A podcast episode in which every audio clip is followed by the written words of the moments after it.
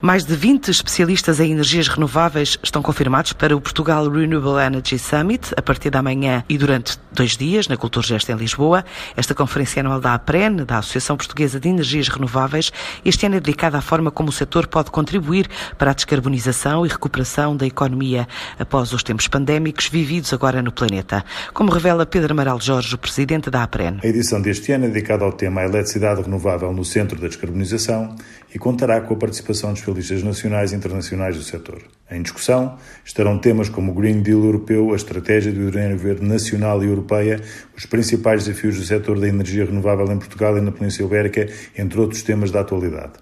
A Conferência Anual da APREN tem como objetivo não só promover o debate dos temas mais importantes do setor por parte dos principais stakeholders do setor, como também promover a literacia energética e o conhecimento mais profundo desta área tão importante para o futuro e que tanto tem dado que falar nos últimos tempos junto do público. A importância da literacia energética é, aliás, um dos principais objetivos da APREN enquanto associação promovendo as vantagens da energia renovável e a sua inevitabilidade num mundo que se quer cada vez menos carbonizado e mais saudável ambientalmente, não deixando sempre de dar um papel de relevo à eficiência energética.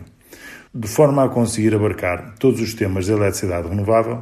a APREN deu mais meio-dia à conferência que começa a fazer um ponto de situação a nível europeu com vários altos responsáveis. Ainda a nível europeu, ouviremos dois eurodeputados portugueses que nos darão uma visão sobre o papel do Green Deal na recuperação económica europeia e nacional.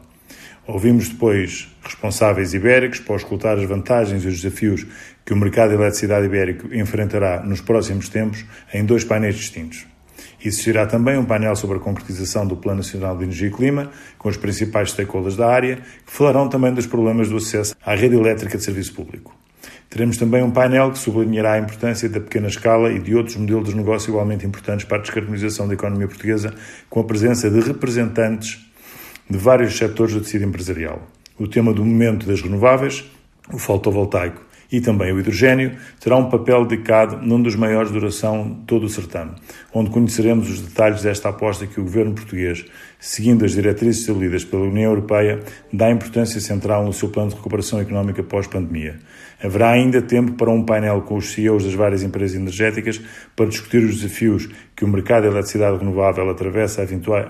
atravessa eventuais soluções à altura, que terá uma introdução pelo professor Costa Silva. No ano em que este setor tem sido central na atualidade política e se posiciona como um dos motores da recuperação económica portuguesa e europeia, o Portugal Renewable Energy Summit promete abordar todos os temas importantes já nos próximos dias 6 e 7 de outubro, em modelo totalmente digital do ponto de vista dos espectadores e com emissão a partir da Culturgest em Lisboa. Tal como em cerimónias anteriores, este ano há ainda a atribuição do Prémio APREN, dedicado à divulgação de teses académicas, mestrados ou doutoramentos realizadas em instituições portuguesas de ensino superior e relacionadas com as energias renováveis.